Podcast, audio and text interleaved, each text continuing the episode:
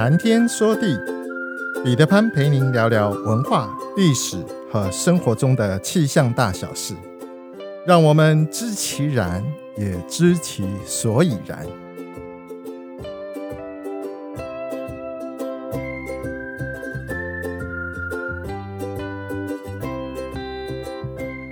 谈天说地，韩大刚空中与您相会。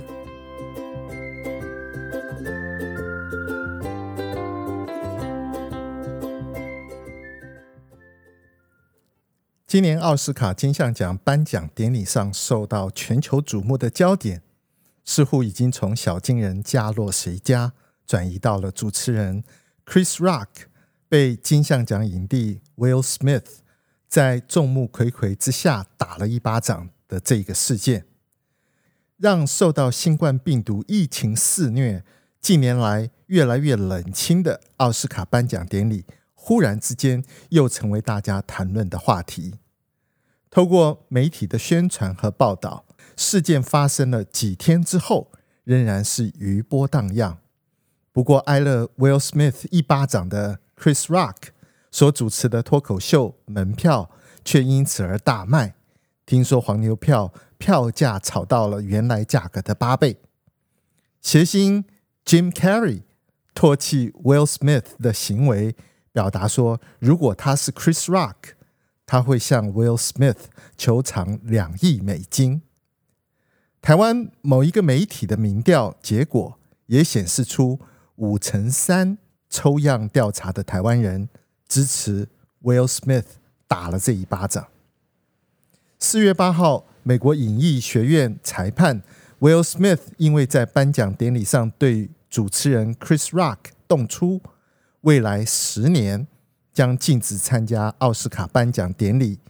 法新社也报道说，Will Smith 未来禁止参与好莱坞电影集团任何其他的活动。但是，美国影艺学院理事会否决了撤销因为 King Richard 而赢得了奥斯卡最佳男主角奖的这个头衔。美国影艺学院主席 David Rubin 和执行长 Don Hutton 在公开信中间表示说，理事会已经决定，从二零二二年四月八日起十年之间，Will Smith 无论亲自或者是以视讯的方式，都将不被允许参加任何美国影艺学院的活动或者是节目，包括但是不限于奥斯卡金像奖。在谈天说地第二十三集，我无意讨论这个事件中谁是谁非。相反的，我想借由这一个事件发生之后，中立信义国小洪煌祥老师的社会科教学活动记录，启发性的来观察不完整的资讯或者是诱导性思考，如何左右了我们的价值判断。洪煌祥老师利用三个班的社会科，拿这个事件和学生们讨论，同时也将讨论的步骤和学生表态做成了记录。洪老师把它公开在脸书上和大家分享。以下是我截取洪老师的记录和他观察与分析。首先，先不管学生是否知道这一个打巴掌的事件，洪老师告诉学生。脱口秀主持人 Chris Rock 在奥斯卡颁奖典礼上拿 Will Smith 的老婆他的光头来说嘴，引起了 Will Smith 很不爽，上台打了 Chris Rock 一巴掌。请全体学生举手表态是否支持 Will Smith 的举动。统计三个班的人数，大约是四成的学生支持了 Will Smith 的行为，不过人数。还没有超过全体受测人的一半。接下来，洪老师播放这个事件整个的影像。学生们得知 Will Smith 的老婆是因为生病掉发才变成现在这个模样，但是却被 Chris Rock 拿来嘲讽。这一次表态的结果，接近九成的学生支持 Will Smith 打耳光的行为。洪老师接着问学生：“Chris Rock 嘲讽 Will Smith 的老婆的头发，当然是语言暴力，但是打人更是严重的行为暴力。即便是被取笑了，我们不是应该在暴力以外寻求其他的解决方式吗？Chris Rock 的言论是否构成了公然侮辱，还有待商榷。更何况，Chris Rock 事后说他并不知道 Will Smith 的老婆是因为病因性脱发症才理光头的。Will Smith 没有给 Chris Rock 解释或者是道歉的机会，直接诉诸暴力，这样的行为是否恰当？此时再让同学们表态，结果支持打巴掌的行为的学生又降回到了四成。再接下来，洪老师告诉学生，Will Smith 自己曾经也是家暴的目睹者，小时候常常看到母亲被父亲打到浑身是血。从此，他发誓要守护自己的家人。而这一次，他入围的角色恰好是捍卫家人的勇者。他的老婆因为有病才掉发，曾经一度封闭了自己，好不容易在女儿的鼓励之下，愿意走出来。如今，因为 Chris Rock 可能是因为无心或者是蓄意的嘲讽，让他的老婆心里受到伤害。他当然选择保护自己最爱的人。听完洪老师的说明之后，支持 Will Smith 打人的比例又飙高，回到了八成左右。洪老师接着说明，这是奥斯卡将近九十四届以来头一次发生的暴力事件。这个画面放送出去之后，会有全球上亿人的目睹。奥斯卡主办单位正在考虑取消 Will Smith 影帝的资格，甚至要追回小金人。Chris Rock 如果提告，Will Smith 将会面临六个月的牢狱之灾，以及至少十万美金的赔偿。说完之后，再让学生表态。这一次，大约是五成的人支持守护家人是可以动粗的。洪老师最后问了这一堂课最重要的问题。他说：“我让同学们举手了五次，从头到尾，你的表态完全没有动摇过，无论是支持或者是反对 Will Smith 打人的态度，五次都没有改变的，请举手。三个班全部加起来，大约不到受测人数总数的四分之一，也就是说，只有。”不到百分之二十五的人对于资讯内容的改变，仍然能维持原有的判断和选择。洪老师说，他在过程中所扮演的角色，就是像现在的政治人物或者是媒体，透过蓄意喂养你片面的、被过滤过的、对我主张有利的资讯，因此超过七成的人在这个过程中都被操弄了。洪老师的学生，因为洪老师每一次喂养的资讯不同，而产生了立场反复的状况。洪老师进一步分析指出，政治人物应该考虑的是公益，媒体应该报道的是真相。若是我故意要操弄舆论，我只要给你我要你知道的讯息就好，对我不利的，我一概不提。慢慢的。我就可以透过这种愚弄的手法，让民众变成对我始终而深信不疑的痉挛而不自知。我要你膜拜，你就膜拜；我要你打砸杀，你就会去打砸杀；我要你铲除异己，你就会去帮我铲除异己；我要你上刀山下油锅，你还会争先恐后想要身先士卒。这样的现象正在世界各地。上演中，洪老师说，他提醒学生，六年级第一堂社会课就告诉大家，任何议题与政策的提出，同学们都要有会独立思考、收集足够的资讯、分析正反两方利弊得失之后，再决定你的立场。即便你决定了立场，也无需完全否定。与你立场相异的人，你应该尊重与你选择不同的人，因为我们都是生活在这个地球上的人，我们都希望这个世界越来越好，只是我们的想法、方法不同而已。任何人跟你说的话，你都应该要查证，而不是照单全收。人云亦云，父母、师长、媒体、政客都有可能有说错的时候。你要能做一个成熟、有判断力的人，不要成为人家玩弄的渔民。最后，洪老师说，他真心的希望他所教过的学生，不管是素养还是判断能力，都是够水准的公民。我很佩服洪老师能把现实生活中的例子和社会科、公民教育相互结合，并且点出了现在社会上大家无法解决又不愿意面对的问题。政治人物之所以为政治人物，权力来自于人民。政治人物本来应该投入及努力的是如何建构一个更美好、更和谐的社会，而不是热衷于追求自己的权利。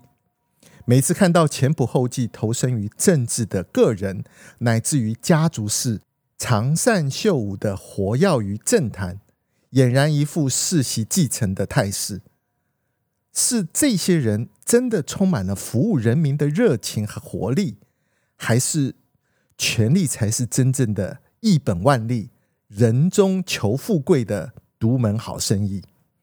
个中猫腻，大概只有曾经。身在其中的人才能够体会，否则古今中外为了权力前仆后继、拼个你死我活、憾事做绝的例子从来不曾少过。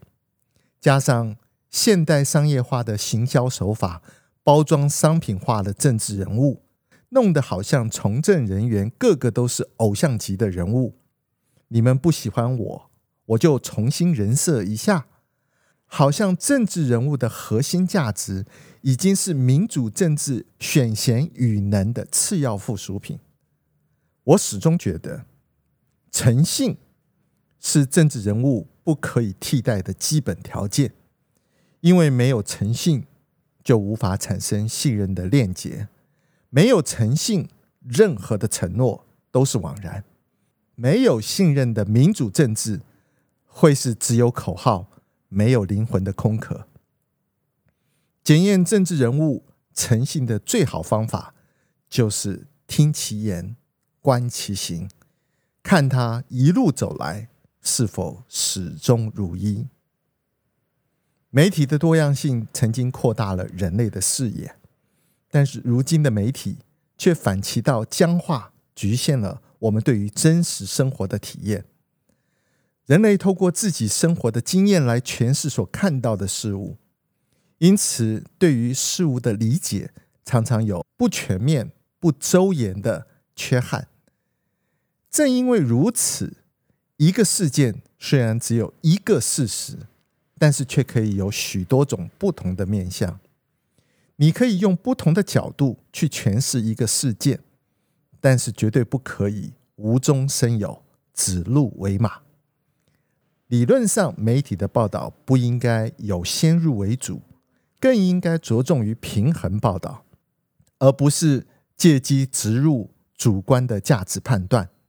否则，那就不叫做媒体，而叫做洗脑的工具。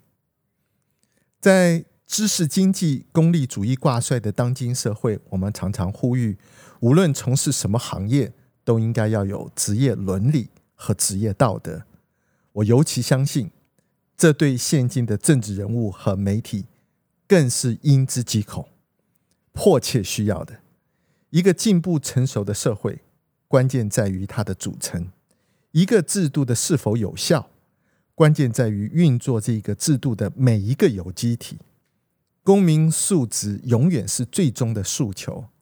公民素质优劣不在于地位、权力、学历、财富。而是在于我们能不能够有独立的思考、论证思辨，以及求善向善的道德和实践的决心。价值观决定了行为。以下的故事也是朋友间流传的故事一则。故事中的角色都是虚构的。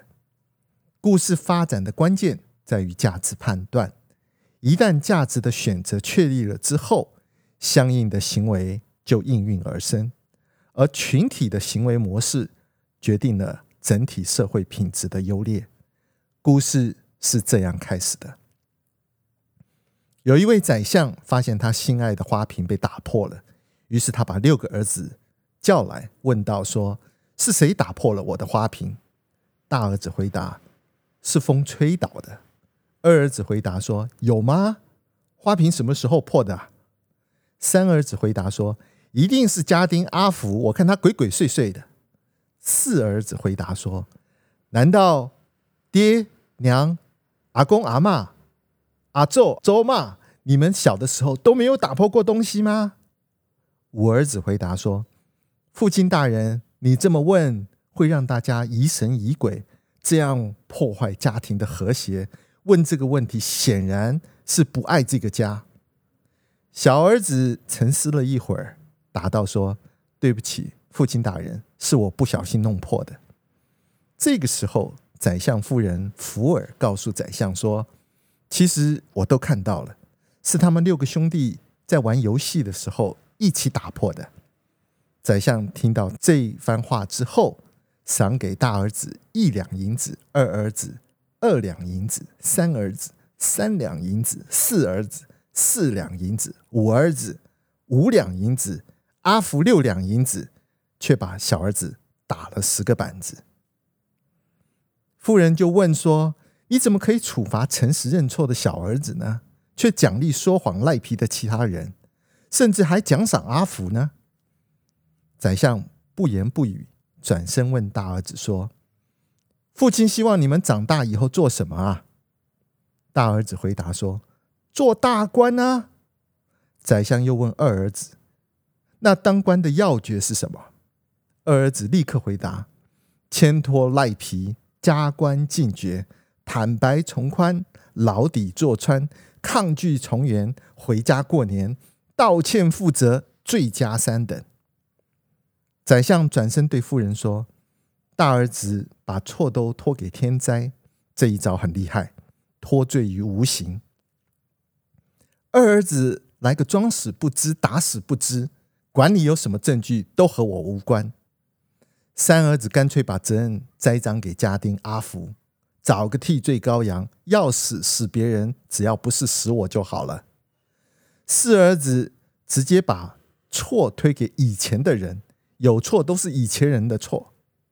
我儿子最狠，直接把质疑视为不爱家庭的行为。解决问题不如解决提出问题的人。另外，虽然花瓶不是阿福打破的，但是他勇于为老板扛责、背黑锅，这当然要受到奖励。只有小儿子竟然诚实认错，你说我不好好教训他，以后他怎么样做大官呢？我罚的不是小儿子犯的错，而是罚他认错这一件事。同样的人物，现在来考量另外一个情境：宰相发现他心爱的花瓶被打破了，于是把六个儿子叫来，问道：“说是谁打破了花瓶？”大儿子回答说：“是风吹倒的。”二儿子回答说：“有吗？花瓶什么时候破的？”三儿子回答说：“一定是家丁阿福，我看他鬼鬼祟祟的。”四儿子回答说：“难道爹娘、阿公阿嬷、周公周妈，你们小的时候都没有打破过东西吗？”五儿子回答说：“您这么问，会让大家疑神疑鬼，破坏家庭的和谐。你一定不爱这个家。”小儿子沉思了一会，回答说：“对不起，父亲大人。”是我不小心打破的。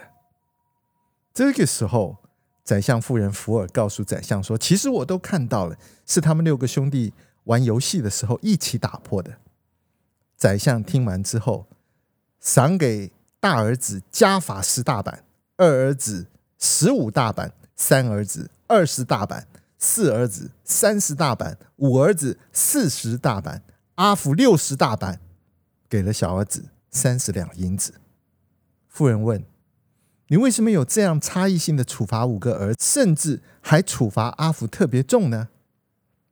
宰相不言不语，转身问大儿子：“父亲希望你们长大以后做什么？”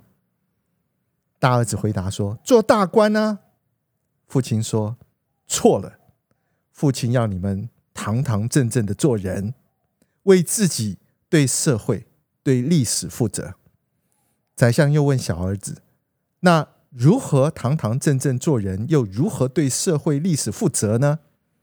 小儿子回答说：“忠诚信义、诚实正直、尽忠尽孝，与人为善，不与人为恶。”勿以善小而不为，又不以恶小而为之。从政为官，为民喉舌，公正廉明，时时刻刻谨记为天地立心，为生民立命，为往圣继绝学，为万世开太平，从而对社会、对历史负责。宰相对夫人说：“大儿子把过错都牵托给天灾，无智无勇。”不思悔改，该罚；二儿子来个装死不知，湮灭事实，颠倒黑白，该罚；三儿子把责任栽赃给阿福，陷人入罪，让阿福百口莫辩，该罚；四儿子直接把过错推给以前的人，捏造事实，颠倒黑白，鸵鸟心态，该罚；五儿子最狠。直接把任何质疑视为不爱家庭的行为，制造纷乱，莫须有指控，唯恐天下不乱，该罚。另外，虽然花瓶不是阿福打破的，但是他胡乱为老板扛责背黑锅，看似忠诚，其实愚忠。阿福是组织良心面对错误的最后一道防线，但是阿福的愚忠让组织是非不分。一步一步走向万劫不复的深渊，更是该罚。这个故事中，典型的价值观决定了思想，思想决定了行为。想一想，如果您是剧中人物，您会怎么做？如果您是故事中的宰相，您会希望六个儿子长大以后成为什么样的人呢？做什么样的事？是要做大官？还是要做大事，要生命轻如鸿毛，还是要重如泰山？要独善其身，还是要兼善天下？要追求荣华富贵，还是要高风亮节？要流芳百世，还是要遗臭万年？若是您是宰相，您会如何教育您的下一代呢？我们的社会现在是在您期许的未来上发展吗？这是一个多么严肃的话题啊！苍穹浩瀚，气象万千，月晕而风，础润而雨，见为支柱，谈天说地，和您分享文化、历史和生活中的气象大小事，让天有不测风云不再是借口，让天气不再是行动的阻力，而是生活的助力。想要知道更多？我们下次再会。